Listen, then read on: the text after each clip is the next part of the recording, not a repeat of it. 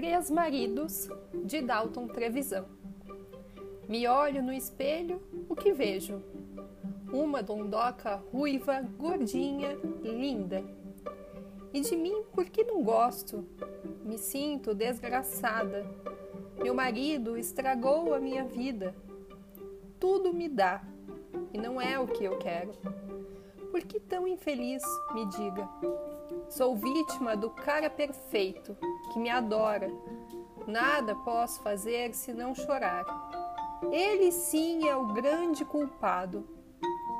Já o meu marido, um pirado de coca, no seu tesouro é sagrado, ninguém pega. Minha mãe e irmãs em visita cismou que, em vez de guaraná, a uma delas servi coca. E para enganá-lo, mudei a garrafa. Uma cena medonha. Podre de rico, já imaginou? Minha família e eu chocadas. Tudo por uma simples coca. E o meu, então? De manhã acordamos.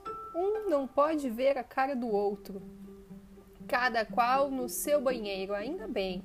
Ele almoça fora, volta de noite, e eu bronzeada, joelho de fora, só para humilhar. Fica me olhando, folhei uma revista, a perna estendida na mesinha. Daí, na cama, vem para cima de mim.